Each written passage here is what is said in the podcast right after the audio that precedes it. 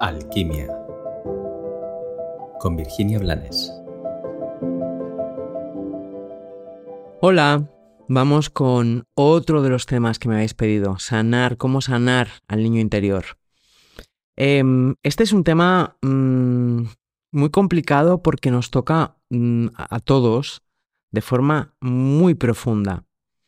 Creo que más allá de la necesidad de pertenencia y de las creencias personales y de muchos autoengaños, ninguno de nosotros hemos tenido, independientemente de cómo hayan sido nuestros padres, ninguno de nosotros hemos tenido a los padres ideales, igual que ellos no han tenido a los hijos ideales. Somos como somos y estamos aquí para aprender a aceptarnos, no para ser perfectos. Y desde ahí eh, cada uno hemos tenido unas vivencias que, independientemente del dato de la circunstancia, nos han roto o nos han abierto heridas que vienen, que vienen, que están en nuestras almas. Y bueno, cuando somos muy pequeñitos, cuando somos tan vulnerables, cuando aún somos realmente dependientes, y se nos abren esas heridas es muy difícil que sepamos qué hacer con ellas. Y por supervivencia, por, por, la necesidad de supervivencia, pues tiramos, tiramos para adelante y las ocultamos y las escondemos. Pero eso que escondemos está pulsando dentro nuestra.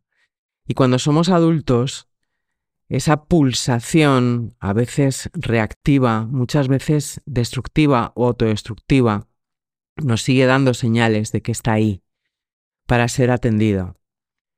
Yo en, el taller del ego hago una, meditación y un trabajo con el niño interior y mm, hablo del niño interior en el curso de las heridas, al que pronto podrás tener acceso también, aunque sea una versión resumida, eh, podrás tener acceso a una versión online. Y, mm, y bueno, me ocupo hasta donde puedo y desde donde sé y desde donde he experimentado que funciona, de intentar que nuestros niños y niñas interiores estén menos dolidos y sí vulnerables y sí inocentes, por supuesto, pero menos heridos. Como todo eso que yo comparto no me cabe en un episodio, eh, sí te quiero decir, y sí me parece importante, muy importante, decirte que lo que más necesita tu niño o tu niña interior no es un pasado diferente, es un adulto maduro y responsable que sea capaz de abrazarlo y de sostenerlo desde ti. No estoy hablando de que salgas a buscar a alguien que se haga cargo de ese niño o niña herido. Te estoy invitando a que crezcas de una forma coherente y que todo eso que le fue robado o que no le fue dado o que le fue arrancado cuando no podía defenderse y cuando no tenía otras capacidades y otras herramientas, se lo des tú. Te estoy invitando a que le des los permisos que no le fueron dados. Te estoy invitando a que no le mientas, porque a los niños les duele muchísimo la mentira y la perciben, la perciben con una claridad pasmosa. Te estoy invitando a que a que no te desdigas, a que si te comprometes con él o con ella algo, cumplas tu promesa, porque esa es otra cosa que les duele mucho a los niños. El estar esperando algo que se les ha prometido y que nunca llega.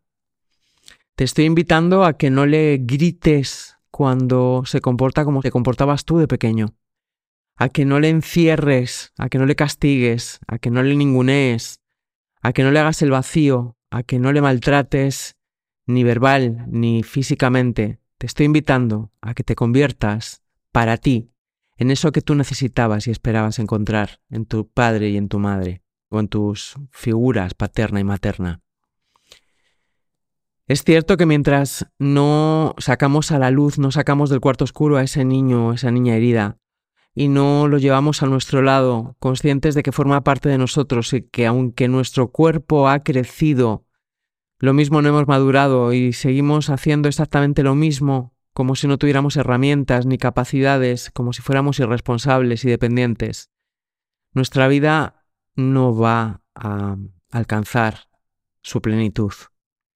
Pero sobre todo es cierto que mientras no atendamos a ese niño, a esa niña herida, nos va a resultar muy difícil desengancharnos, desapegarnos del sufrimiento, porque muchas veces el apego al sufrimiento es solo una llamada de atención de nuestro niño, de nuestra niña interior.